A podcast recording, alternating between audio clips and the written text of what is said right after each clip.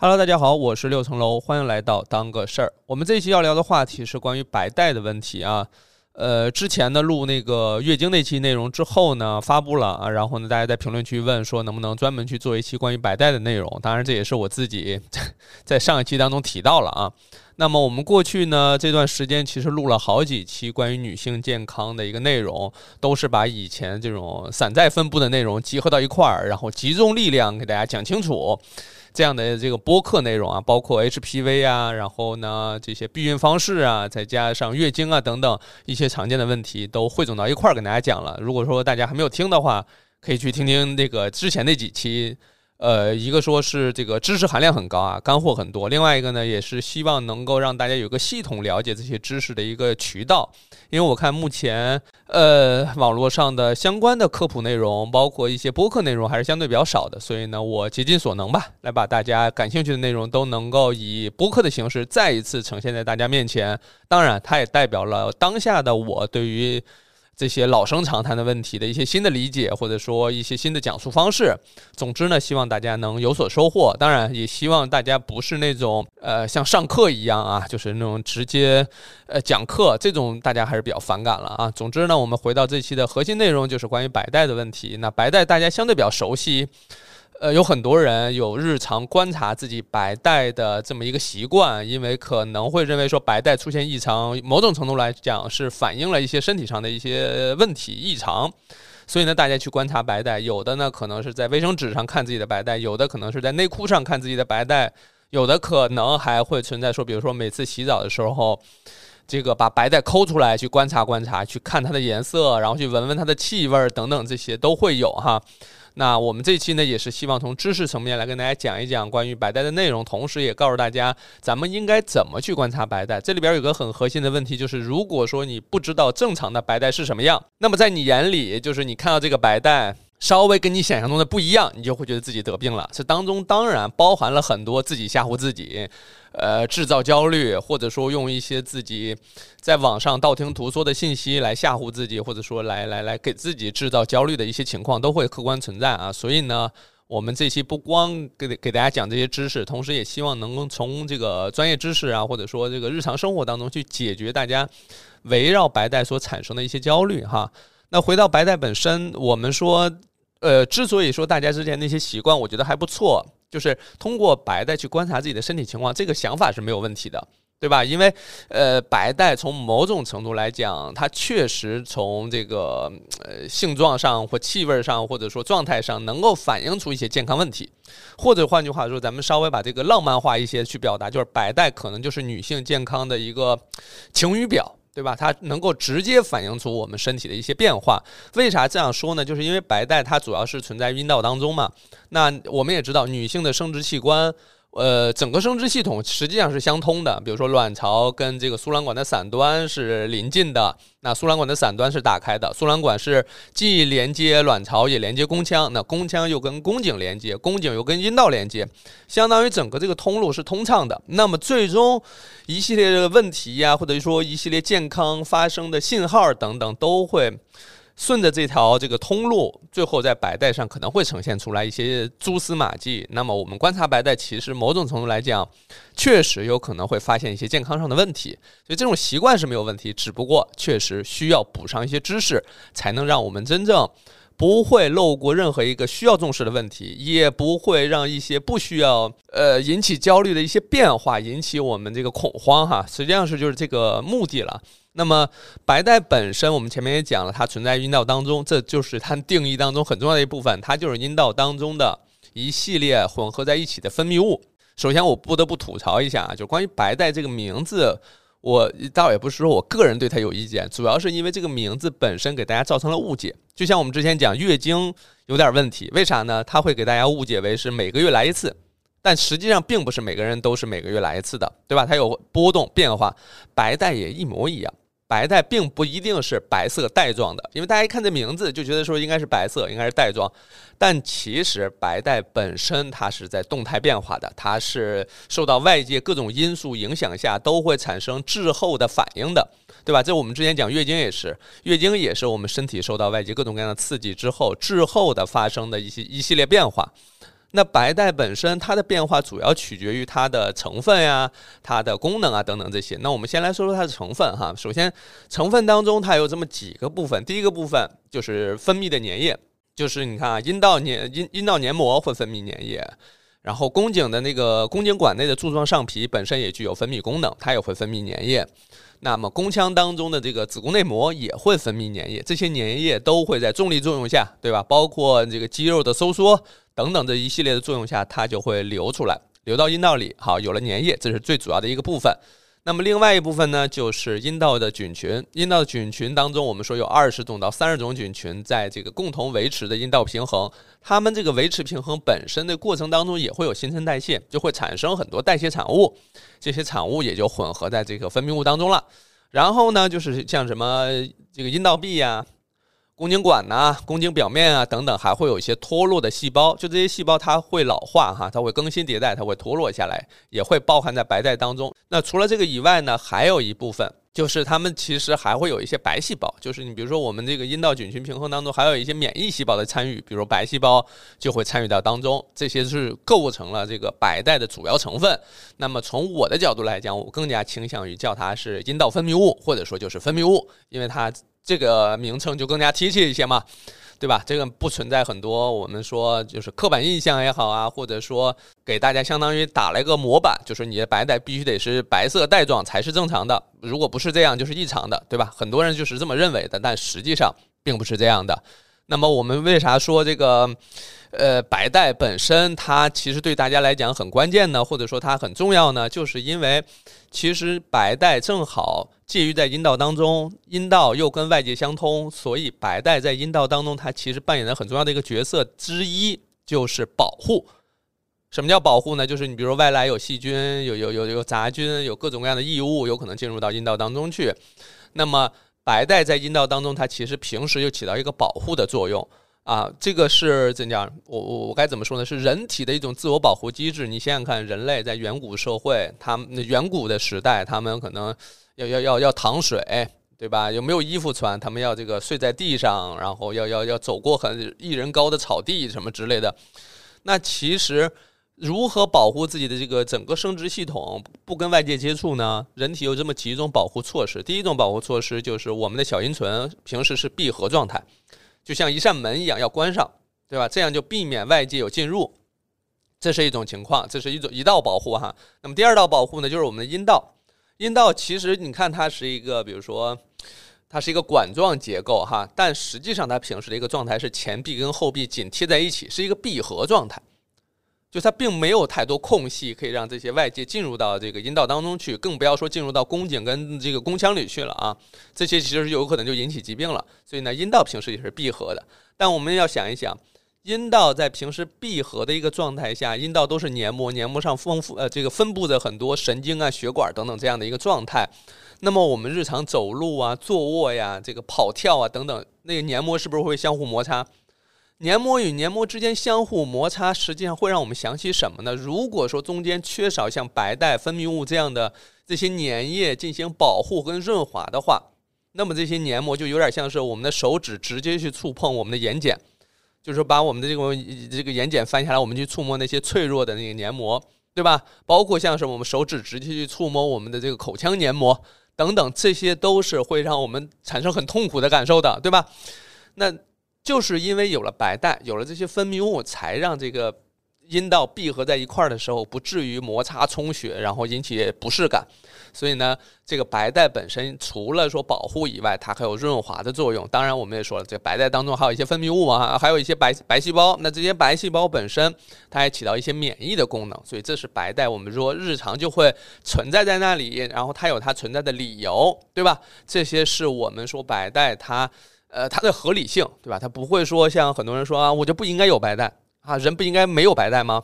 对吧？人这是这不是这样的，人就应该有白带，白带，然后那个白带就应该存在阴道当中，它有它这个独特的作用哈。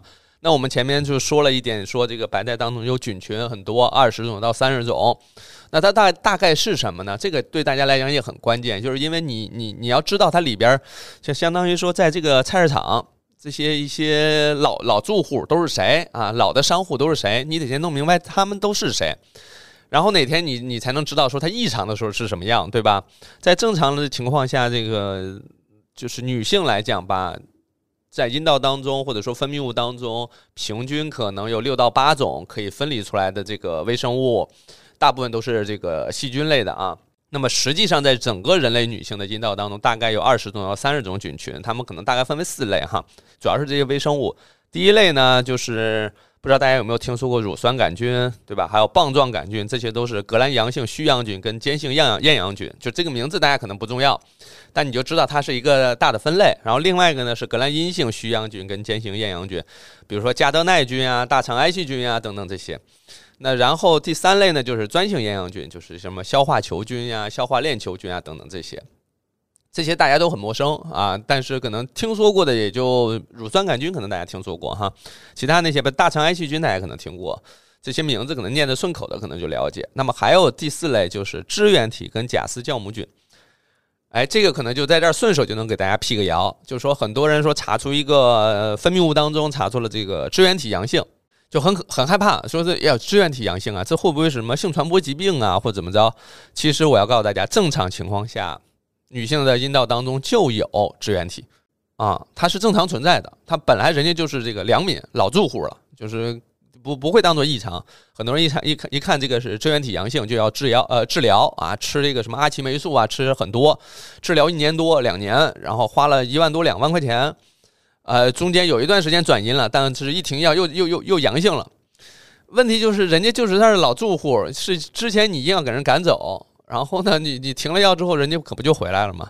所以呢，这种情况也是顺手跟大家那个辟个谣哈，就是阴道当中有发现这个支原体正常的，但是如果说衣原体阳性，那是需要注意的，对吧？那是跟性传播疾病相关的，或者说通过性接触传播的哈。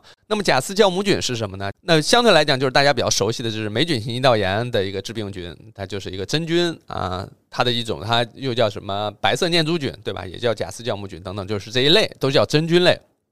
它也是引起，呃，霉菌性阴道炎的一个病原体，但是它日常也在阴道当中有。哎，你发现没？就是你看有一些致病菌好像也在阴道当中去，这里边就出现一个白带的一个特征性情况，就是这些菌群在一块儿，它能维持一个平衡，维持一个平衡状态。比如说我们说的是阴道的这个微生态环境啊，或者说阴道的这个微生物平衡啊，或者说菌群平衡啊等等，会有这样的一个描述。这种啊平衡实际上是在我们成长过程当中慢慢达成的，对吧？因为你看，在我们呃没有来月经的时候，阴道当中就有这些分泌物，它们维持一个平衡。等我们来了月经之后，那月经又给这个阴道的环境带来一一个新的变化，对吧？一种新的变化引引入了一个新的变量。那这种变量新的来了之后呢，自然又要达成一个新的平衡，对吧？那之后呢？有了性生活之后，哎，又出现一个变量，那这个变量又会打破这个平衡，然后这个平衡在慢慢这个后续的过程当中，再为了适应这个环境，再次建立平衡，所以这个平衡就一直是打破建立，打破建立，然后它的核心目的就是为了保持，对吧？保持这个阴道当中一个稳定的一个环境，保持这个相互制约、相互制衡，不至于说每某一家这个一家独大，对吧？这样的一个情况。那其实虽然是这么说啊，但是这个阴道当中还是有一家独大的。这个一家独大就是我们刚才提到的这个乳酸杆菌，因为它的代谢产物是乳酸，保证这个阴道当中是一个微酸性的环境，对吧？然后另外呢，它还可能会产生这个过氧化氢，对吧？过氧化氢本身对于一些其他的菌群啊，对于一些外来的杂菌啊，它有一定的抑制啊，跟这个这个杀灭的作用，所以它本身它有它这样的功能。那它其实就是维持这个阴道菌群平衡的一个一大功臣，或者说最得力的干将。它是一个最主要维持这个平衡的这么一个菌群，所以我们经常会关注说，哈，我阴道当中这个乳酸杆菌少了，少了什么意思呢？就相当于说我们维持这个这这个这个小区哈，或者说这个这个治安力量稍微弱了一些，那么就有可能会带来一些风险跟问题，对吧？所以这是我们关于这个阴这个白带或者说分泌物当中的一个基本概念。那么我们讲完了，稍微总结一下，就是从开针到现在，我们讲了关于白带的功能、它的成分、它的存在，对吧？我们再强调一下，白带的功能主要是保护、免疫、润滑，当然还有另外一个情况，就是它在生活的不同情况下，它会发生变化。那这个变化呢，接下来就是我们重点要探讨的东西哈。其中，首先有一个很核心点，就是很很多人都会问说，那正常的白带到底是什么样子？因为你讲这些细菌我也看不见，你讲这些什么真菌呀、支原体这些我都看不见，我也摸不着，我没有办法通过这个去判断，我也没办法直接对着白带说，哎，你们谁是乳酸杆菌呀？你们谁是这个量多量少？你们什么能能不能报个数啊？咱们也不知道，对吧？你你不可能说在家我们就去做一个白带常规，这也不太符合现在的情况。那这种情况怎么办呢？我应该怎么去判断我这个白带的这个基本情况是不是正常呢？很多人就说，那你能不能给我们讲一个白带到底它应该是什么样？从某种程度来讲的话，白带它其实有一个大致的模样，但你要注意，一定不是固定的啊。这个我们后边那个变化我会讲到，但我们先说一个大概的样子，就是正常人日常的一些白带更像是一个原味无糖酸奶的状态。什么意思呢？首先它是粘稠的，对吧？然后它那个颜色呢？你说它是纯白吗？也不是纯白，它有点微微发黄，然后有点发发发米白，有点可能发奶白等等这种颜色都是有可能的。然后气味呢，可能是混合着酸跟蛋白的那种味道。我们前面讲了，里边有乳酸，对吧？然后很还有很多分泌物，然后一些蛋白啊等等这样的情况都会存在。同时它是无糖，是因为没有那种糖的那种代谢的香气哈。所以这是这个。就这叫什么白带的一个日常的一个状态了啊！包括我看国外有人好像是用自己的白带发酵那个牛奶，然后发酵出了酸奶，好像是有这样的一个新闻，我有点记不清了。大家如果知道的话，可以在评论区补充一下哈。当然，当时看的时候是猎奇的，只不过你从这个就是叫什么生物学基础上来理解的话，它确实是因为乳酸杆菌嘛，它对吧？它它确实可以通过这个去代谢产生乳酸，它跟酸奶其实。成分接近，咱不能说完全一样哈。我因为我不知道大家在听播客的时候有没有正在吃酸奶，呃，先给大家道个歉哈，就是因为有时候在做科普的过程当中，不得不引入一些方便大家理解的东西。那这些东西当中有一部分是跟食材相关，就是是还望大家见谅吧。但是我们讲完这个叫什么原味无糖酸奶，就是正常的白带哈。讲完之后呢，我们再说白带其实真正保持在这个正常状态的时间很短。或者说，那只是，呃，叫什么？那才那才不是常态。真正常态是这个白带一直在波动变化啊。那白带受到变化跟受到这个影响发生变化，它其实有多种因素。咱们按照不同时间维度来挨个谈一谈哈。首先，第一个是跟年龄相关，这个年龄是跨越咱们这一生的这么一个年龄的跨度哈。就是我们在刚刚出生的时候。有些妈妈就会发现说：“哎，这女婴为什么这个外阴有一些分泌物或白带或什么之类的？这个是因为我们当我们刚出生的时候，我们体内通过脐带其实获取了一些这个母亲体内的一些激素。”技术水平哈，那它会带到我们这个孩子的体内。那孩子呢，本身在羊水当中泡了这个十个月哈，那这个阴道当中其实也会有一些，比如羊水当中的一些代谢产物啊，或者说一些一些异物啊什么之类的。所以女婴该刚刚出生之后呢，她外阴会有一些分泌物，这其实是开相当于说把自己母体带来的这些东西慢慢的代谢掉、排泄掉这样的一个过程。所以女婴有时候会有。那么随着年龄增长啊，到青春期的时候，很多人其实是在青春期突然发现，哎，怎么内裤上有一些分泌物了，觉得很奇怪，对吧？因为这这前面这个上学期间根本就没没见到过，那么突然十来岁的时候开始就有分泌物了，自己吓坏了，然后就觉得可能是不是有问题？因为民间有很多这样的这个传说哈，或者说道听途说的信息，就是说有了性生活的人才会有白带，对吧？那你没有性生活，你就不应该有白带。但其实不是的，对吧？我们正常情况下，我们说随着卵巢的功能趋于完善，慢慢的成长过程当中出现了，比如说这个卵巢分泌的呃雌激素，雌激素有可能就会作用到这个阴道阴道壁，就是阴道黏膜上，阴道黏膜可以帮助乳酸杆菌参与代谢，然后发呃这个分泌粘液等等一系列这样的生理变化的过程就出现了，这时候分泌物也就产生了。那有时候，你比如说卵巢功能趋于完善的过程当中，是不是要排卵呀？在排卵期的时候，它就有可能会出现一些分泌物增多呀，变得稀薄呀，然后呢，就是更容易流出来。所以这时候有没有可能看见呢？有可能看见。所以这是我们说，哎，青春期有可能就能看到白带。这时候的白带呢，很多人说我印象当中我的白带都是透明的，一点味儿也没有什么之类的。这个时候是因为外界影响因素很少，然后变量没有那么多，包括刚刚开始，卵巢也是像这种新手开车一样，他也是刚刚开始上路，他自己也都没有弄清楚呢。所以伴随着这个时候，不仅分泌物有可能出现，有时候多，有时候少。不规律哈，然后呢，这个月经也会伴随着说这个有时候来，有时候不来，有时候量多，有时候量少，有时候一个月来两次，有时候好几个月来一次，有时候赶赶上考试都不来，等等这样的情况都有。所以你看，月经会发生变化，一样的白带也会发生变化。所以这是青春期的状态。等慢慢的长大了，上大学了或参加工作等等，这个时候可能面临两个变量，一个变量就是有性生活，第二个变量就是生育。有人选择生育啊，有人这个选择有性生活，这些都是个人选择。那这两个变量有，如果有人引入了这两个变量，那么白带就会发生一系列的变化，对吧？这个时候白带有可能要去适应新的呃生活状态，那这时候白带会变成一个模样，就像我们前面讲的，阴道的菌群平衡会被打破，然后重新建立新的平衡这个过程，而新的平衡一定跟之前是不一样的，变量多了呀，外界影响因素多了呀。对吧？你想想看，我们小时候哪儿去操心这个、这个、这个工资的问题啊？呃，这担心自己职场的问题，那时候也熬不了夜，对吧？那你现在就是都有了呀，等等，这一系列生活当中的变量就都来了。好，那这时候呢，白带就会发生变化。有人说啊，我的白带这个时候发的有点偏黄啊，有点粘稠，然后有时候在内裤上这个白带都结块了，这这这有什么问题吗？这个通常来讲没什么太大问题，对吧？你没有瘙痒、疼痛、灼热感。呃，一般来讲就不会说有有多大的问题。白带这种变化都是适应生活所产生的一些变化。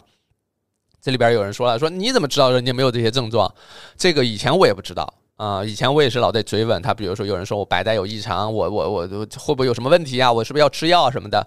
我都会追问你有什么症状。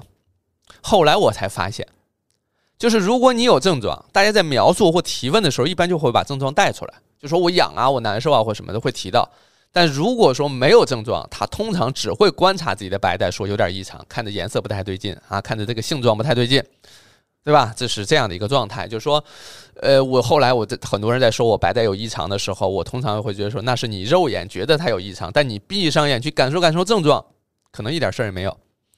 那你说这事儿要不要治疗呢？注意清洗就可以了啊，不用太特殊的处理，因为你引入了一些新的变量，它自然就会发生新的一个状态哈。有人说，那我跟我以前不一样，会不会有问题？确实，我们每天都跟前一天不一样，我们每天或者说每过一段时间都跟之前不一样，这是一个再正常不过的嘛。就是我们人体它也不会一成不变，它永远是在变化的哈。好，那么说完了这个，就是说有性生活，然后有生育这两个变量之后呢，再往前走。对吧？我们可能到四十多岁了，在这个时候呢，卵巢功能开始下降，然后呢，雌激素也开始下降。这时候我们开始进入到下一个人生阶段，比如绝经啊，或绝经后这个阶段。那这个时候呢，分泌物又会变得很少很少。为啥呢？因为一雌激素下降了，整个宫颈啊、这个宫腔啊、阴道啊，它的这个分泌的这个呃这个粘液呀，或者说分泌物骤降。降低了，然后呢，激素水平也降低，然后菌群生活的环境也没有像以前那么、那么、那么丰饶了。那那那这个分泌物就会减少，菌群也会减少。这时候可能进进入到了一个老年、中老年的一个状态，那分泌物就是另外一个形态了，对吧？就说我们整个人生的过程当中也是在不断变化的。这从大的维度来讲，咱们再从小的维度来讲，就是月经。整个月经周期啊，这个伴随着这个周期，激素水平不也在这个变化吗？在这个变化过程当中，其实分泌物也在变化。我举例子来讲啊，月经刚刚结束之后，白带是偏浓黄的，然后偏粘稠的这么一个状态。为啥呢？激素水平下来了嘛，它是一个浓缩状态，对不对？那随着这个激素水平慢慢涨，然后内膜慢慢变厚，到了快排卵期的时候，哎，分泌物又开始多起来了。为啥呢？这时候的分泌物，宫颈那儿分泌了很多大量的分泌物，它的目的是啥呢？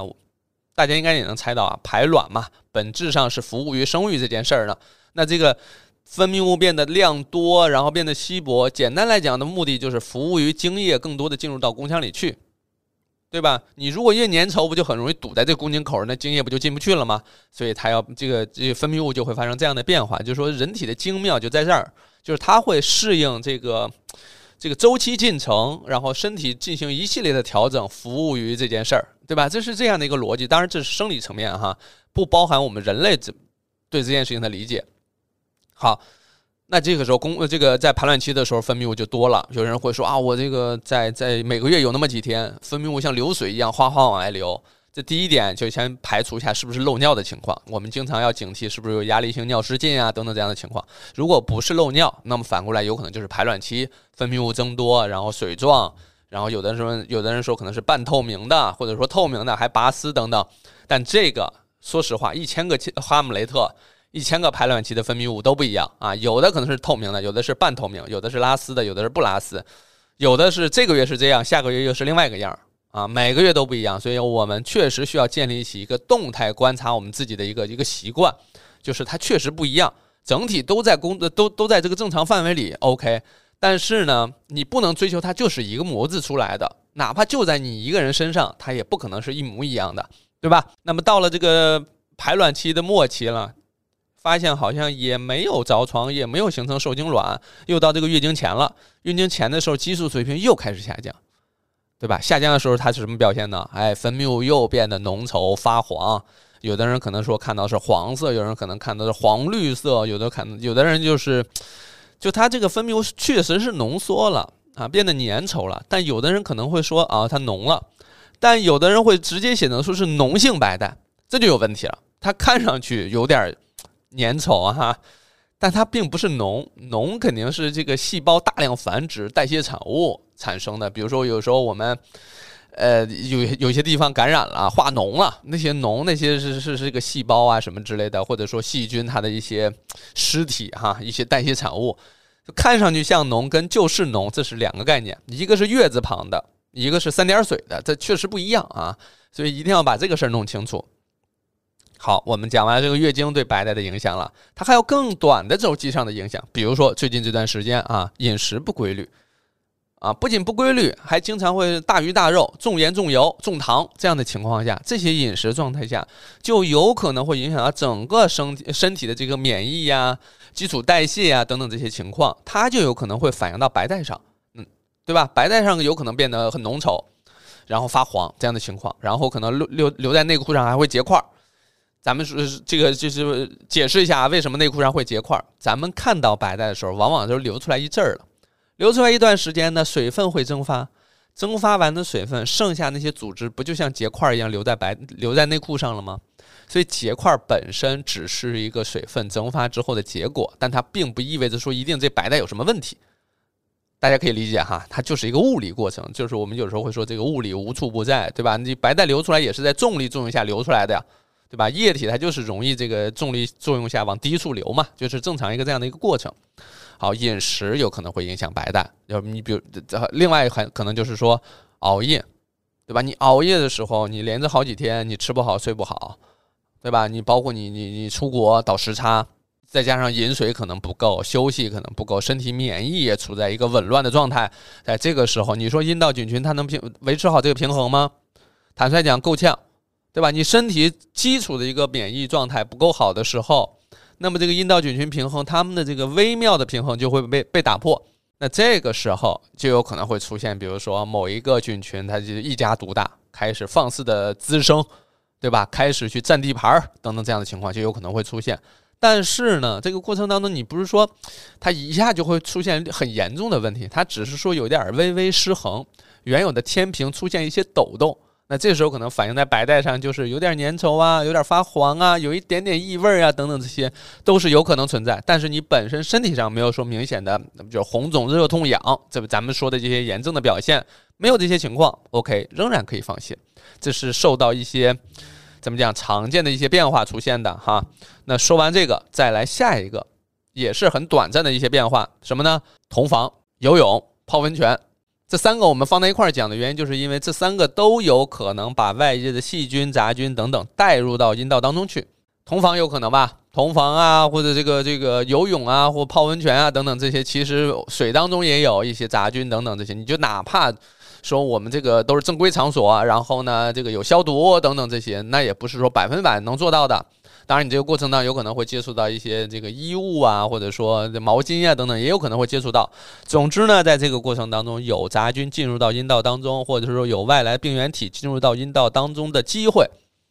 通常来讲，咱们举个例子啊，就是正常来讲，这个白带啊，它的这个呃，pH 值我们说正常范围的 pH 值是三点八到四点五、四点四这个样子，但是有可能在同房后，阴道内的 pH 值就变成了七点二左右、七点零左右，是不是打破了？你这个一一旦 pH 值改变了，这意味着说阴道当中那个菌群平衡在这几个在这段时间是失衡的，而这个时间大概能维持多久呢？大概维持六到八小时，也就是说，你同房完这段时间。阴道要快速的进行这个再次建立平衡，要把这个杂菌、细菌、外来的病原体要打出去，这个过程当中就会产生大量的代谢。比如说，有很多人说啊，我这个同房完第二天就发现白带量又多又粘稠发黄，还有点味儿，然后持续个两三天才能恢复正常，啊，才能恢复到之前的样子。为啥呢？这就是。短时间内引入了一个变量，这个变量需要在跟原有的这个平衡之间去制衡、去战斗。那你肯定最后咱们说阴道大部分时候都有自净功能啊，它最终能够战胜邪恶的一方啊，留留下来。然后呢，但是这个过程当中损失惨重啊，你你有大量代谢产物，你有很多细菌更新迭代，你有很多白细胞的损耗等等，这一系列都是以混合在分泌物当中排出来的形式让大家看见的。所以呢，你要想。我们同房完之后，阴道它在为保护它自己奋斗呢，它努力呢，啊，它战斗呢，它它自净呢，对吧？保证这个自净功能的发挥呢。游泳跟温泉也是，有很多人说游泳回来之后好几天啊，白带发黄发绿粘稠啊，有点味儿。呃，泡温泉也是，尤其是那种泡那种里边有佐料的，就有牛奶吧，加点什么，就是是是是是，反正就是咱们不展开讲了啊，因为年底大家泡温泉的也多。加点什么这佐料那那佐料，然后代表各个国家地区的这种这种特色的这种池子去里边泡，泡完之后就出来，哎，发现白带有点异常啊，有点问题。这些都是咱们就说白带也好，或者阴道当中也好，他们在进行自净，在自我防卫，在自我保护。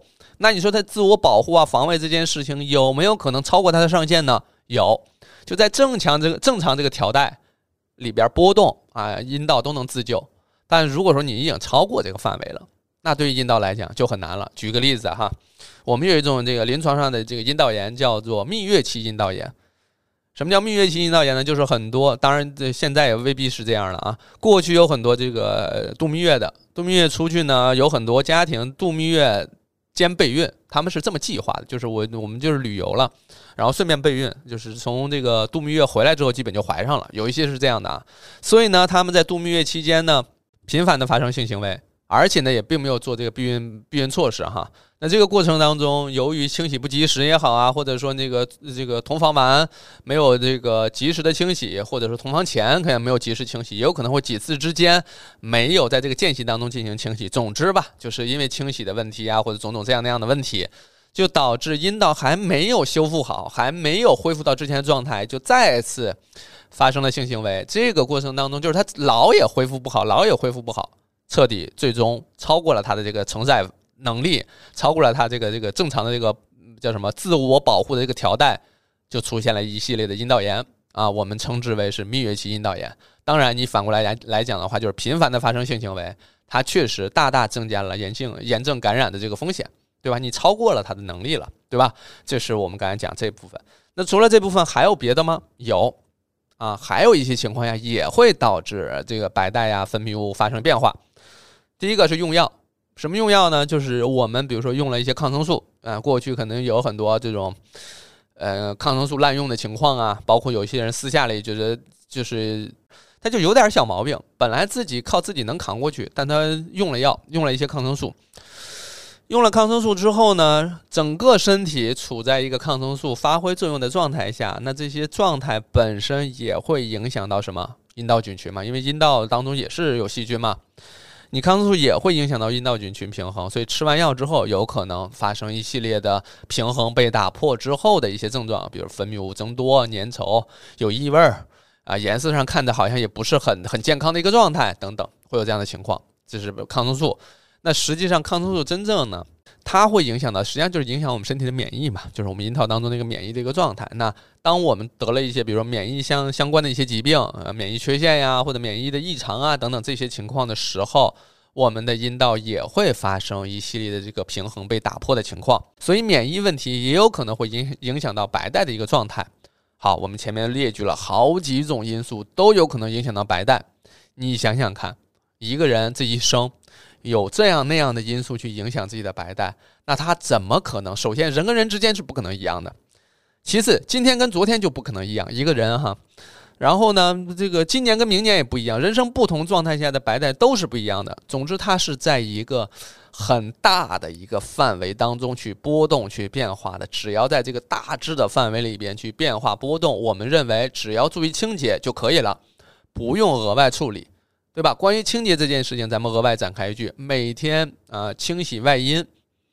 一次足以用流动的清水洗就行了啊！水温呢，大概是有人说我我四十度可能觉得烫，那我用三十度、三十八度、三十九度也行啊。你有人说我可能用四十一、四十二度一才可以也行，只要在这样的一个范围里去洗就行了。尽可能用流动的清水洗，但如果说我我没有这个清洗条件，那我用盆浴行不行呢？尽量选择专专门的盆儿啊，专门的毛巾。为啥呢？你别又是泡脚又是这个洗外阴，那就有可能造导致这个真菌的这个感染。虽然这个感染这个脚部的真菌跟感染这个阴道当中的真菌是不一样的，但是它有可能会感导致这个外阴的皮肤真菌感染，这一系列情况也会出现。总之呢，清洗这件事情最好是一天一次就足以。有人说，那我比如说赶上排卵期那两天分泌物多，包括月经期间分泌物多，能不能洗？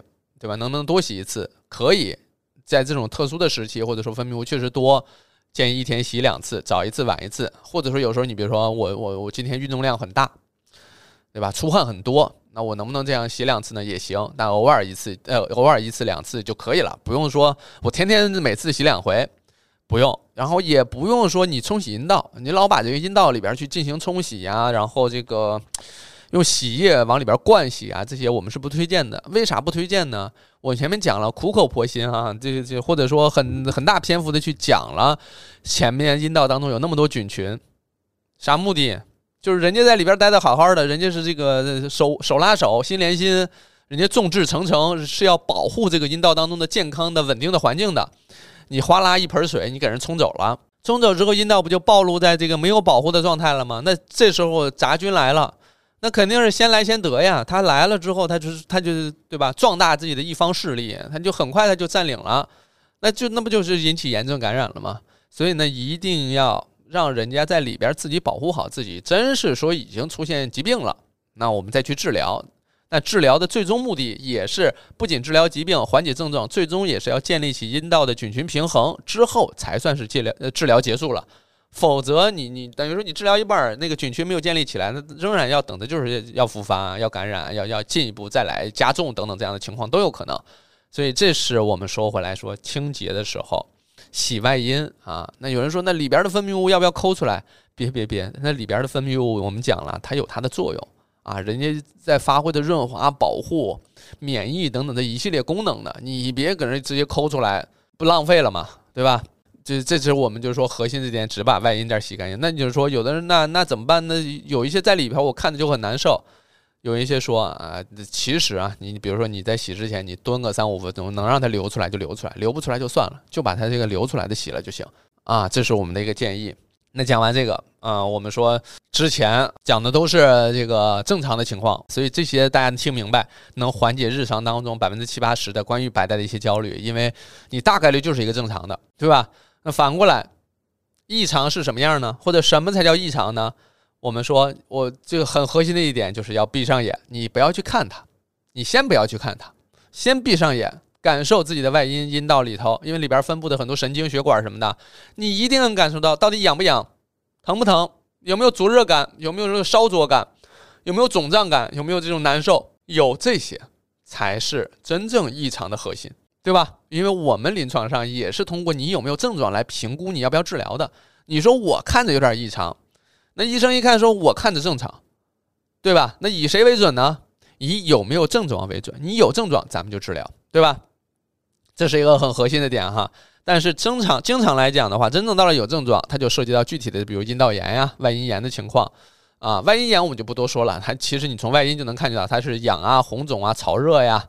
然后这个潮红啊、潮湿啊等等这些情况都会出现，你你自己也能感受到，对吧？你比如说有人，呃，有几天分泌物很多，然后有这个又又赶上这个月经期间，带着这个卫生巾的情况下，捂着不透气，对吧？那其实外阴在这种状态下很容易出现这红肿啊、瘙痒啊、潮红啊这样的情况就会出现啊。外阴炎大家相对比较熟悉一些。那阴道炎呢，有这么几个特征性的表现，或者说特征性的这种阴道炎，值得跟大家讲一讲。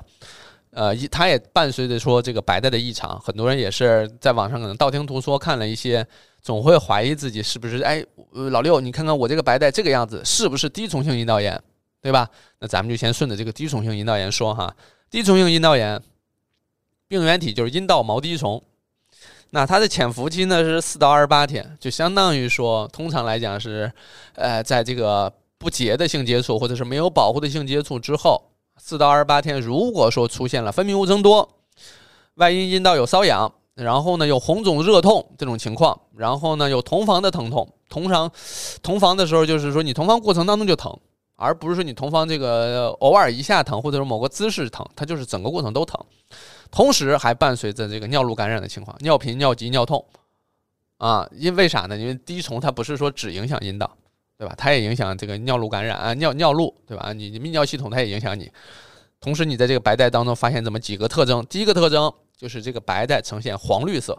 黄绿色是什么颜色呢？先跟大家道歉吧，就是可能有可能会冒犯，就有点像是那种抹茶冲水出来那种颜色，再微微发黄一点点那种状态，黄绿色。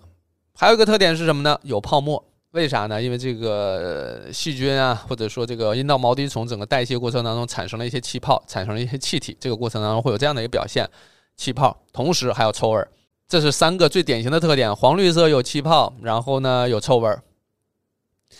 还有一个额外的特点是什么呢？就是因为这个阴道毛滴虫本身会破坏阴道黏膜，所以会这个这个黏膜破裂之后啊，会有点少的出血。就是你有时候可能会在这种黄绿色的分泌物当中，还会看到一些血丝，或者说小血块儿，啊，这个也是一个特征性的表现，但并不是说一定会发生，因为有些急性的情况下或严重的情况下才会有，有一些是没有的啊。所以这是滴虫性阴道炎。那么另外一种这个阴道炎是什么呢？是霉菌性阴道炎或者说真菌性阴道炎。它的一个特点是啥呢？就是除了有我们说的这个一系列这种炎症都会有的这种红肿热痛痒。但它的特点就是痒是非常难忍的，就是叫瘙痒难耐、坐立不安，啊，有很多人他们痒到什么程度？就是睡觉期间忍不住给自己痒醒了，然后你一看这个外阴都已经有这种抓痕、挠挠破了，加上那个手指甲盖里啊，有可能还有这种这种这种血块儿啊，有那种结痂的那种小血块儿，为啥挠的？就是痒，瘙痒难耐，有些人甚至恨不得就是晚上就晚上啊要给自己手上戴上手套。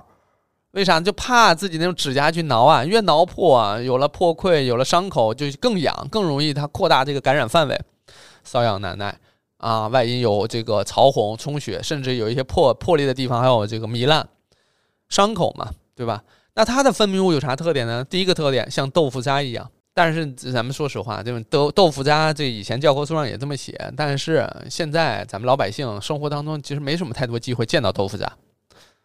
对吧？因为我小时候啊，我二姨他们家是这个做豆腐的，磨豆腐的。我在他们家见过豆腐渣，但是长大过程中，大家其实日常生活当中几乎没怎么见到过豆腐渣，对吧？所以这种描述，其实在现在已经不怎么成立了。因为大家一看一听到这个这个这个这个字啊，这个名词，脑海里没画面，所以就得给大家再补充新的画面，就像是那种固体的那种酸奶，然后剁碎之后就捣碎之后那种状态。它有个什么特征呢？就是它不是像那种液体一样，你就给它堆在那儿，它自己就就它就得铺开了，它就流动的。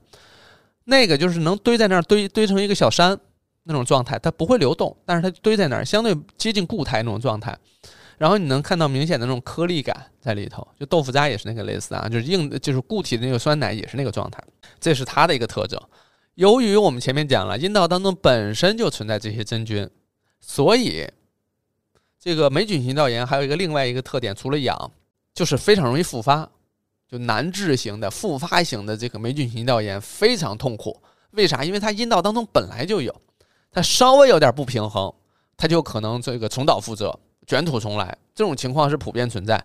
而且这个真菌啊，咱们说实话，皮肤表面有，然后呢内衣裤上有，贴身衣物上有，床单被罩上也有，啊，甚至你可能你们家用的洗衣机、洗衣机里也有。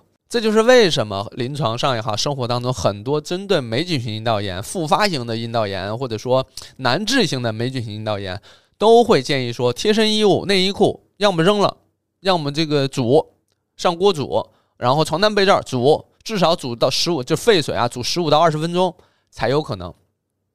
但即使是这样，也仍然容易复发，为啥呢？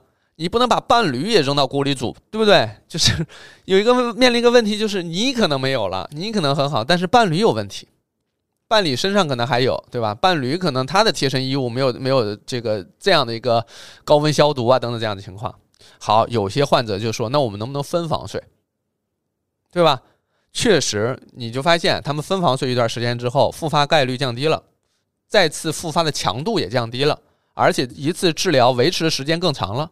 对吧？你因为你减少了身体接触啊，少了一些会好一些，但你不能说老分房吧？有些这种年轻夫妻，你这分房对吧？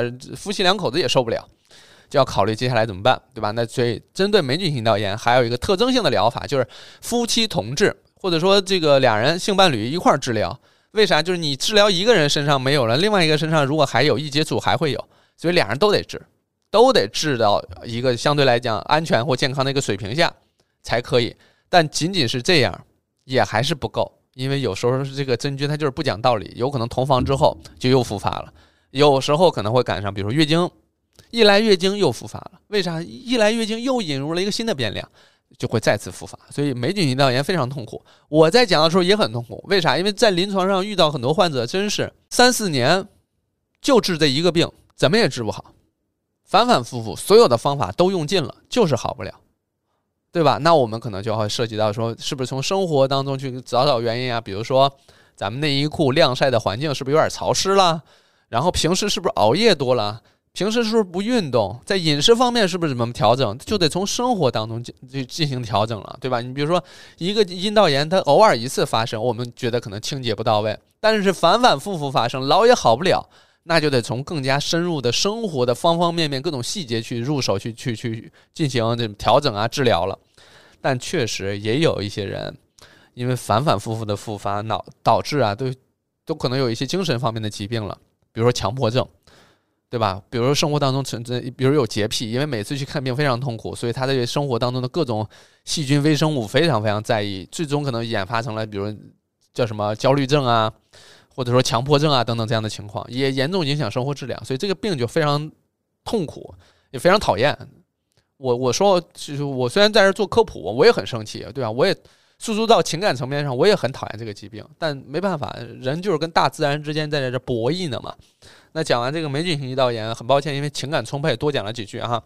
下一个就是细菌性阴道炎，细菌性阴道炎相对来讲不那么复杂，就是因为有外界杂杂菌进来了，进到阴道当中，破坏了原有的平衡，它成为一个优势菌群，那它可能代谢产物啊什么的就会发生变化。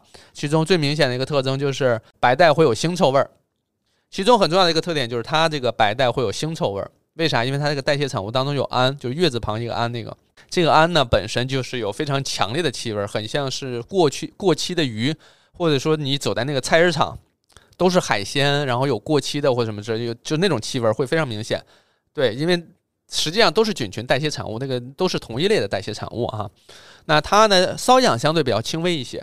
然后灼热感也轻微，就是它相对来讲的症状，较前两个啊是相对比较轻微一些的，这个也是相对比较常见的，有时候出现在比如性生活之后啊或什么之类，就像我们我们前面说，超过了它的自净能力之后，杂菌引入的多了，那有可能就会出现这样的情况了。分泌物除了有腥臭味儿，还有另外一个特征就是灰白色、稀薄，我不知道这是稀薄还是稀薄哈，稀薄吧，我们就说稀薄。这个分泌物是灰白色、稀薄的一个状态啊，它能流动。它怎么？它像什么呢？它很像是那种，嗯，举个不恰当的例子啊，就是我小时候喝的那个黑芝麻糊，很喜欢喝。喝完之后呢，那个碗上不还沾一点吗？我我妈还会再给我冲一碗水，就相当于那个又洗了那个碗，然后又又不浪费。就是冲完第二冲第二遍的时候，那个那个水那种灰白色那种状态。当然也有有点像那种超市卖的王致和的臭豆腐里边那个汤流出来也是那个状态，对吧？那举举这几个例子哈，就方便大家去理解。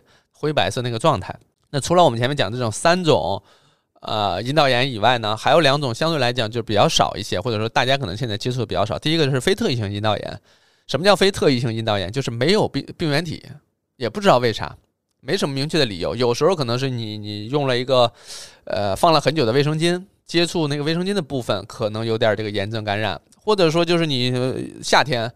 对吧？穿了紧身的衣裤，然后或者说使使用这个卫生巾换的不是很及时，捂的也有可能会导致这样情况。另外一个可能就是，哎，你本身并没有其他杂菌的影响，它就是阴道当中的分泌物、尿液、汗液、毛发，再加上肛周的一些分泌物等等混合在一起，对外阴造成的一个影响，就是都是你自己产生的，但它就是对外阴可能会有一些影响，对阴道有些影响，所以这种都统称统称为这个特异性阴道炎。那么另外一种是啥呢？叫做萎缩性阴道炎。什么叫萎缩性阴道炎？就是面向老年人、中老年人，因为我们说了，卵巢功能区域这个老化、衰退，雌激素下降，对吧？那你阴道黏膜当中缺乏了雌激素的保护啊、润滑呀等等，分泌物降低等等，这个时候就开始出现一些黏膜与黏膜硬碰硬了，没有将当中的分泌物进行润滑和保护了，它摩擦就很容易出血、破裂、脆弱。对吧？这种是一个萎缩性的阴道炎，这种面向于中老年人会有这样的情况，对吧？就很多啊，就是家里的很多女性长辈，他们不讲，因为说实话，对于他们的认知，或者说对于他们过去受到的教育来看的话，呃，阴道炎也好，或者说关于女性健康这个话是难以启齿的，是没有办法这个大大方方去讲的，对吧？因为这么多年我在做科普，因为比如我妈也了解或者什么的，我们之间可以正常去聊这个事儿，但是我相信很多家庭这个事儿是。哪怕这都别说跟儿子聊了，就是跟这个女儿母女之间去聊这个事儿，都感觉很为难，对吧？这种情况是确实存在的，但确实普遍存在。然后呢，也不好受啊。很多人就是自己会想自己各种各样的办法，比如说用有时候我我见了有一些那种老年人或中老年人，他们觉得特痒的时候，他们拿更烫的水去烫，企图用更强的一种刺激把另外一种刺激给掩盖住，你就会明显发现这种还是挺痛苦的。但是呢，这种治疗方案相对来讲就更加成熟一些，或者更简单一些。只不过，对于萎缩性阴道炎面临的问题，很多人不到医院去看，他跟那种到医院去看但老也治不好是两个概念。就是患者不去，患者觉得去看阴道炎这件事情，嗯，总感觉跟性相关，总感觉是羞于启齿、讳疾忌医，反正就是不去，这是一个难题。所以，如果说有机会你们家里聊到了，或者说你这期播客就是在家里公放的。哎呀，我我猜想这个画面可能出现的概率不大哈，不不太可能有人把这个公放。但就是如果说有这样的情况的话，那我觉得家里人一起听一听，有可能打开一个大家交流啊对话的一个窗口，大家可以聊一聊这些疾病，有可能就能得到一个很好的解决。因为临床上，比如说用一些呃雌激素软膏啊，涂抹在阴道当中，它就能起到保护润滑的作用了，对吧？呃，当然这些是在医疗这个医生的指导下用啊，这边没没有任何处方的意见哈。包括上面那些阴道炎，其实临床上也有非常成熟的方案，要跟医生去沟通。大体的一个逻辑就是要足量足疗程的使用，就是你别觉得说不痒了我就停药啊，这是一个大原则，你你一定要呃这个遵医嘱用药。你别觉得啥，说我用了用几天没事儿，我就不用了。因为这个药物啊，或者说治疗方案当中，有一部分是用来治疗的，有一部分是缓解症状，有一部分是用来巩固的。就是你把它刚刚治好，如果说你就收药，你就停药，那么有可能这个杂菌啊，或者说病原体卷土重来，所以你还要再巩固一段时间。这个巩固期间就用来观察的，对吧？巩固完了之后，有些治疗还会再加一个方案，就是要再重建阴道菌群平衡。啥意思呢？就是你检查的时候发现阴道菌群平衡并不稳定啊，我给你治疗了症状之后，你也很难靠自己去保持这个一个稳定状态，那就可能需要重建，比如说用一些乳酸杆菌的一些药物啊，目的就是给你那个建立一下原有的平衡嘛，对吧？好，那讲了这些阴道炎之后呢，面临一个大家很核心的问题，就是啊，白带常规这个检查大家都看不懂啊，不知道为啥呢？因为呃，去查这些阴道炎呢。对吧？我刚才讲这些阴道炎都是这样那样的症状，但你自自己在家里判断完之后，你怎么着你也得到医院去，因为你得去治疗啊。那你去到医院治疗，医院给你明确这个诊断，肯定是要去做白带常规。但是白带常规大家往往看不懂。我这儿有很多把这白带常规结果发给我说，你看我有炎症，医生为啥不给我开药，不让我治疗就让我走了？你看明明有异常。这里边有一个逻辑，就是如果真的有问题，医生不会不开药直接让你走的。如果说有问题让你把你放走了，这叫医疗事故。有病不给你治，这是医疗事故，对吧？那你要另外一个就是没病硬给你治，这也是医疗过度的问题，这也是一个事故。所以反过来就是大家就看那个白带常规，大家老也困惑，老也弄不明白。首先很最核心的一点就是，整个白带常规当中，大家能看懂的不多，大家唯一能看懂的就是其中一项叫清洁度。而在临床上，清洁度是一个对于医生来讲是最不重要的一个项目。为啥呢？清洁度就是医生肉眼判断，比如一一级、二级、三级、四级，对吧？大家都能看懂这，因为清洁度这好像就是字面意义，就是干净不干净的意思，对吧？但它其实，比如说你分泌物多了、粘稠了、发黄了，医生可能给你写个是清洁度三度，可是这个就代表有问题了吗？不代表，你哪怕是四度。你一点症状也没有，你其他项目都正常也没问题，你就注意清洗就行了。你有可能今天就是喝水少了，有可能今天运动量大了，仅仅是这因为这个，你就给他诊断炎症开始治疗，那不就破坏了阴道菌群平衡？因为用药本身，哪怕你是治疗，用药本身也是破坏阴道菌群平衡的。人家平衡的好好的，你人为去干预，它就有影响，对吧？尽量在正常的情况下减少人为干预，这是一个大原则。所以清洁度这件事情，大家真的不用特别上心，甭管你一度、二度、三度、四度。闭上眼感受有没有症状？没有症状，三度四度也没事儿，因为它也是我们说了，就是前面我说了，同房啊、游泳啊、吃药啊、饮食不规律啊、作息不规律等等，这些都有可能让你的白带可能从一二度变成三度四度。即使是这样，也不用治疗啊，你没症状不用治疗的。好，那说完这个这个项目就是白带当中的一个项目，白带检测常白带常规的一个项目哈。说完这个项目，下一个就是 pH 值。pH 值我们说了，三点八到四点五、四点四这个样子。那因为不同的仪器可能有不同的标准哈。那这样的一个标准呢，就是代表说我们阴道还是处在一个微酸性的环境。呃，如果说过酸了有问题，然后呢偏中性了有问题，对吧？如果是碱性的，更大的问题了，就是肯定是有炎症的问题了，对吧？所以呢，在这个范围里是 OK 的啊，大家要要要注意这个数。所以这是一个基础的条件，就是比起看这个清洁度，，pH 值才是更重要的一点。但是除了这些，开始要开始有一些相对来讲上难度的一些项目了，比如说白细胞，对吧？大家可能看啊，我的这个白带当中有白细胞，一个加号、两个加号、三个加号啊，什么脓性白带什么的。我还是说啊，白带当中白细胞本来就有，本来就存在白细胞啊，白细胞就是在维持在这个正常条带当中，它或多或少。比如说，你有时候你看它浓稠了，有可能就是白细胞多了；有时候你看它清洁度三度四度了，那也有可能是白细胞多了。啊，有可能你同房完之后白细胞也会增多，对吧？它就是会多，那多了呢，一定有问题吗？不是，闭上眼感受症状，反复强调。今天这这个播客当中可能有提到十几遍、二十遍，闭上眼感受症状，因为症状是核心，你有症状才是这个治疗的这个这个指征，没有症状，通常来讲没有什么事儿，对吧？注意清洁、观察、水诊就可以了，大概是这样哈。白细胞我讲完了，过氧化氢下一个项目。过氧化氢其实就是乳酸杆菌的分泌的情况，代谢产生的哈。那乳酸杆菌好，那么代谢这个这个过氧化氢就是阳性，就说明它有啊。有很多人说啊，我的过氧化氢阳性是不是有什么问题？不不不不，它阳性是我们需要的，本来它就是在阴道当中维持这个平衡很重要的一部分，就是相当于是这个乳酸杆菌的一把利器，维持这个这个这个平衡的一个正义之杖。假设是这样吧，我们就取个这样的名字哈。它要没有，说明这个乳酸杆菌少；但是它有，是很关键的。那除了这些，剩下可能就是几个病原菌的啊，病原体它的一些这种这种项目了。比如说杂菌（括弧 BV），就是细菌性阴道炎的意思，有没有杂菌？阴性、阳性啊。然后呢，霉菌、孢子这些阴性、阳性，这些都是针对这个细菌性啊，这些都是针对霉菌性阴道炎的。另外还有一个是滴虫，阴性、阳性啊，这就是告诉你，你到底如果是阳性，不就是滴虫性阴道炎了吗？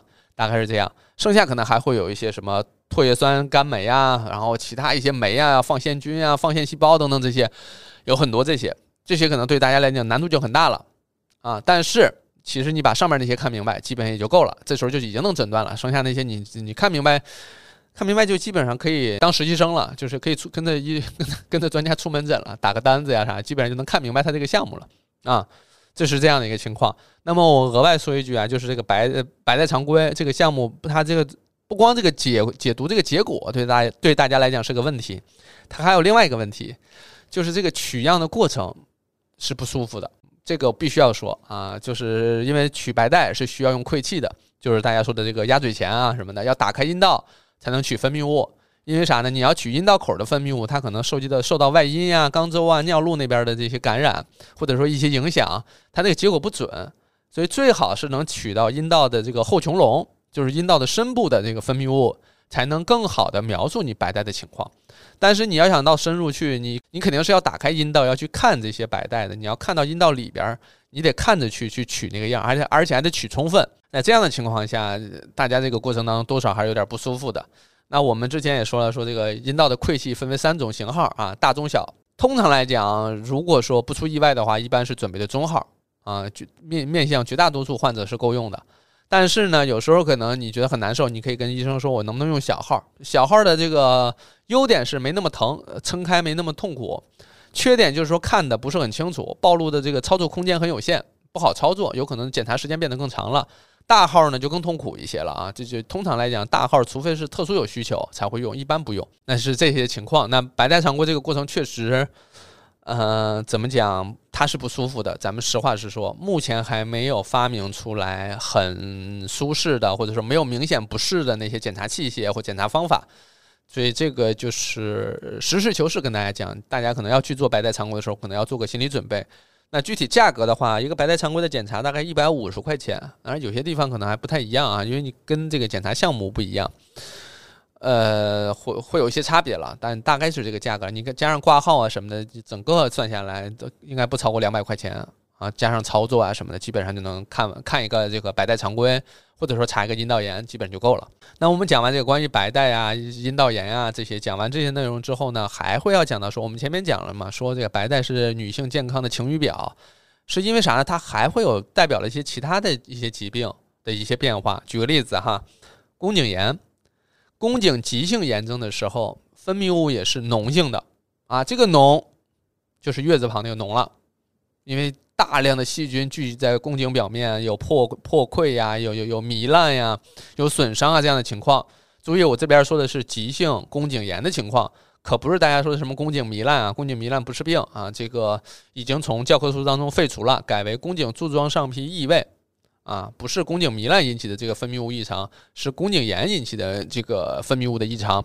尤其是急性的情况下，本身有疼痛，然后有出血，有不适症状，再加上分泌物是脓性的，脓性的这个白带当中还有一些这个血丝，对吧？还会有一些异味儿等等这样的情况混合在一块儿，它形成的是这个提示可能是一个急性的宫颈炎啊，这个是需要我们注意的。医生也会进行判别，因为你会发现里边并没有其他的杂菌啊或什么的。当然啊，我们不得不说。很多急性的宫颈炎往往也伴随着急性的阴道炎，因为宫颈跟阴道连着的嘛，因为阴这个宫颈上聚集了大量的细菌，然后这个有脓性的白带或分泌物，有出血、感染这样的情况，破溃啊，那阴道当中离那么近，也不可能说免幸免于难，它一定也会面临一样的急性炎症的一个状态，就这种就需要治疗，但是治疗核心肯定是围绕这个急性炎症去治治疗了。那另外可能还有就是内膜炎。子宫内膜炎也会存在这样的情况，也是有大量的分泌物，脓性的，然后带有一这个气味的，而这个气味往往都是那种厌氧菌产生的，因为宫腔当中没有没有氧气嘛，不跟外界相通，所以那边的细菌更多的是厌氧菌。所谓厌氧菌，就是讨厌氧气的细菌。它之所以讨厌氧气，是这就代表着说它只能在没有氧气的环境下生活。医学上起名就是这个样子哈。你讨厌就虚氧菌，就是说你得在这空气当中暴露在空气当中才行。这个就是大家相对比较熟悉，就是破伤风嘛。破伤风它主要是这个破伤风杆菌，它主要是在那种铁锈的那种这种空隙当中，那些空隙当中是没有气、没有氧气的，它能在那儿生存啊。它真要是暴露在氧气当中，它也活不了。所以这就是厌氧菌跟虚氧菌的意思哈。稍微补充一点知识点啊，那这宫这个宫腔当中如果有，那它就是这种厌氧菌的。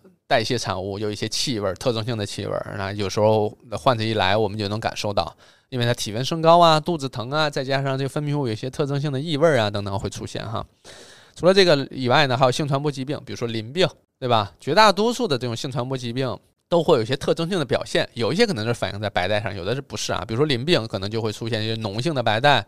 然后有血丝、有破溃等等这样的情况，当然同时还会伴路伴随着可能尿路当中也有这种脓性分泌物，因为它尿路系统感染的会更严重一些，这些尿频、尿急、尿痛、尿血都有可能哈，所以这是一个性传播疾病相关的。但你说要是什么尖锐湿疣，发生尖锐湿疣之后，可能就会表现为分泌物增多一点点，有点异味，但可能连连瘙痒啊、疼痛啊这些症状都没有，但这些症状它可能不是这个。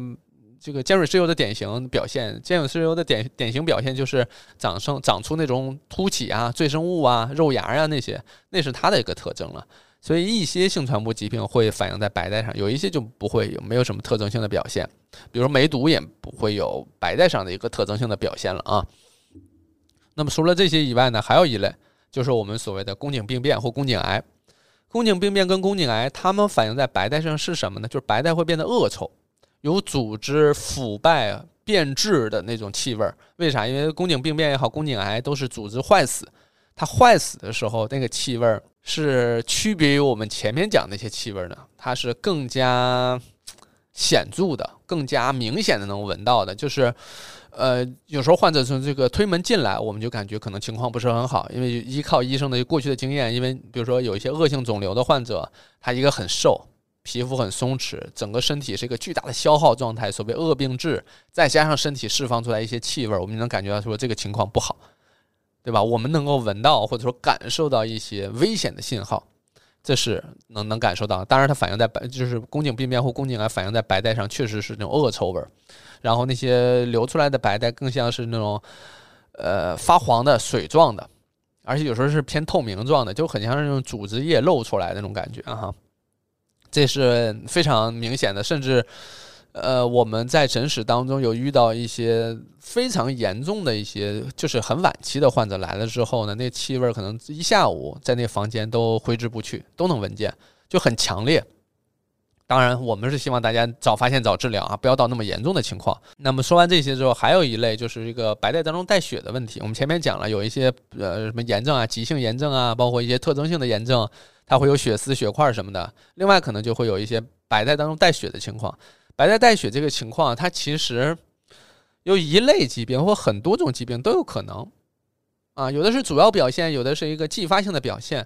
这个白带带血这个情况有很多种说法，其实我不知道大家画过画没有。如果你画过画，你就你用白色的颜料跟红色的颜料，你去混合，你可以，你可以这个组合出红色系的各种各样的颜色，有淡粉色，有深棕色，有就就就深绿呃深深紫色，有红棕色等等，都会有这样那样的变化，有巧克力色，有奶茶色，为啥呢？就是这个血液呀。首先，血液本身颜色会变化，由由这个红色慢慢往这个红棕色、红紫色、紫棕色，或者说紫黑色等等，它自己本身随着时间推移，它会有一系列变化。然后它又跟这个这个白带混合在一块儿，按照这个混合比例不同，又能调和出不同的颜色。刚出的一点点鲜红色的血，混合着白带就可能是淡粉色，对吧？那如果稍微多一点儿呢，它就变成了一个这个这个偏偏偏明显的粉色。那有一些，如果这个过程当中那个血液呢，它有它它它可能氧化，不叫氧化吧，它是随着时间推移，它变成那个红棕色，或者说深红色，或者说红紫色的时候，那这时候你这个调和在这个白带里，它就变成那种咖色、奶茶色、深咖色等等这一系列颜色就都会出现了，对吧？那就是调和的问题。那这些有可能就会，比如说有一些鲜红色出血，是不是跟那个排卵期出血相关呀？跟这个宫颈啊、宫颈管内啊、宫颈表面啊，或者说宫腔当中是不是存在息肉破裂啊？有少量的出血导致的呀，对吧？会有这样的情况哈，还会有一些疾病会引起这样的，比如说急性的宫颈炎呀、急性的这个内膜炎呀，呃，包括病变呀等等，这些有可能会出现。包括你像同房后有出血的，是不是内膜有破裂出血呀？等等，它就是关关于出血这件事情有很多种原因，重点在于我们。如果发现，比如说白带当中带血了，就像刚才我们讲的那些颜色哈，重点是要找到出血点在哪儿，对吧？你要找找那个出血的原因是什么，找到这个出血原因，大致就解决了这个问题了。啊，这个是一个反正临床上的一个诊疗思路吧，也是分享给大家。你真正到医院说你发现你自己阴道呃这个白带当中带血了。你可能要去跟医生沟通啊，说我们检查检查这个出血点在哪儿。第一要看看这个是某些是是不是由由于某些疾病引起的出血。第二个就是这个出血还是不是在继续，比如说活动性活动性的出血，它一直在出哈，这个是需要我们注意的。总之呢，关于这个白带所反映出来的这个。这个疾病啊，当然有还有很多了，比如说子宫肌瘤啊，或者特征性的子宫肌瘤，它长在黏膜下呀，它长在宫颈口啊，那它有可能会引起这个分泌物的异常等等。但通常这些疾病呢，咱们做个妇科 B 超就行了，就能看出来了。就是你你到医院去，有时候你也不是只做白带常规，包括体检的时候啊，你可能要顺带把这个 B 超也做一做，你就会发现哦，综合一判断就知道原因在哪儿或问题在哪儿了啊。那说完这些，我们再说一些最后吧，相当于是最后了，再给大家汇总一下以往可能有一些谣言哈。嗯，包包括前面我其实也讲了一些了。就首先有人说啊，这个有性生活的人才会有白带，不是的，有没有性生活都会有白带啊。而且大家看到的白带呢，其实你你在内裤上看到，只是它多的时候流出来被你看见了。很多时候它就在阴道当中，它没有流出来，不代表说你没有，你可能有，它在默默的发挥它的作用，只是它没流出来，没让你看见，或者说只不过已经没有什么其他的变量引起它突然的变化，所以没看见。第二就是突然增多、突然减少，或者是突然说出现一点点问题，是不是一定要要要要吃药、要要治疗？不一定，有可能就是它一个，它是一个在自净的过程当中，它在跟这个外来的病原体在搏斗。啊，最终他可能会战胜对方，占领上风啊，重新打这个建立一个新的平衡，这是有可能的。所以呢是要观察，这个观察期间要留意两件事：第一，就是你的症状有没有加重，比如说你有瘙痒，但你清洗完之后瘙痒就没了，缓解了，也不影响睡觉，第二天也没事儿，那就不用管。但如果说这个瘙痒啊、疼痛啊、灼热感呀持续存在，不断加重，这就是一个到医院就诊的一个指标了，或者说一个信号。啊，因为它依靠你自己清洗已经解决不了了，你就得去去去到医院寻求专业的帮助了。但是呢，反过来说，白带多是一定有病吗？不一定，因人而异，每个人确实不一样。就像有的人，他日常他口水分泌的就多，就会流鼻涕；有的人不会，对吧？有的人可能是在比如说某种状态下才会有，有的人可能是这个那个这个状态他可能稍微达到一点点。就是这个阈值比较低，稍微一碰到可能就有这样的问题了，这都是有可能的。但是，对吧？核心就是我们前面讲的，闭上眼感受有没有症状，这是一个情况。最后再说一个，就是没有白带，其实是我们所担心的，因为我们前面讲了萎缩性阴道炎，你没有白带，阴道保护它是缺失的。一个是你体感上是不舒服的，摩擦很难受，然后很痛苦，因为包括同房也很痛苦。另外一个就是它也意味着说，可能卵巢功能啊。衰退啊，激素水平降低等等这一系列反映出来一系列这些情况，这也是需要留意的。总之呢，白带我希望大家是怎么着呢？咱们把它了解清楚，咱们知道它在健康健康当中扮演的角色，咱们能够识别出它这些异常啊，或者说问题呀，所展现出来的这个这个折射出来的一些健康健康的一个危危险信号啊，咱们能提前发现，咱们能提前去处理，这就可以了。哦，我额外补充一句啊，我一直想了一个事儿，我忘了。就是关于上面那个异味的问题，因为我们说异味什么之类的，很多人都会这个拿着内裤啊去闻这个异味，然后或者说擦了在纸上去闻这个异味，不推荐你这样，你你任何一个人都能闻出味儿来，对吧？什么叫真正说我们说有异味？就是你在做的情况下，正常的一个坐姿啊，我们的鼻子距离我们这个外阴这块大概也就是七十厘米左右，在这个情况下，如果你能闻到，那就说明有异味儿。如果说这个情况你也闻不到，那可能就注意清洁就可以了，对吧？这个这个异这不算很强烈的异味儿，但是有一些特殊情况，就有些人很紧张、高度紧张的情况下，他总觉得自己有异味儿，他坐着能闻到，睡觉能闻到，上班什么时候都能闻到，然后问身边人，身边都觉得闻不到，但他就能闻到。这种我们觉得多少情况多少有一点这种精神焦虑、紧张情况下放大了这个信号。一方面呢，我们会建议说，是不是能够比如去查个白白带常规，咱们真正看看这个结果。心里这个大石头不就落下来了吗？明确诊断之后，我们知道确实没事儿，啊，这个异味我们注意清洗就好了。这个是我们需要跟大家提醒的，因为不然大家真的很容易焦虑，尤其是跟白带相关这部分，确实，嗯，普遍来讲还是认为跟性相关呀，然后跟这个女性生殖系统相关呀，就有一些羞耻啊、羞耻感呀，或者说有一些对于白带可能有一些污名化呀等等这些，就大家。很难拿这些知识去真正的去认真的呀，或者说客观去面对它。所以呢，我们也希望通过分享这些知识，让大家，对吧？也认识白带，然后拥抱拥有白带的自己，也认识白带在我们身体当中发挥的作用。我们正视它，对吧？有问题我们及时解决，没有问题我们也放宽心，正常生活就可以了，好吧？那这期内容我们就讲到这里。如果大家还有其他想要听的内容，虽然我们自己也在做一些计划哈，我们希望说在这个播客之夜当中，呃，输出一些有有分量的这个女性健康的内容，因为我看在这方面做的还不多啊。我们希望能够输出一些。当然，如果说大家有更急迫的，或者说更紧急需要聊的，我们可以对吧？更提前去聊。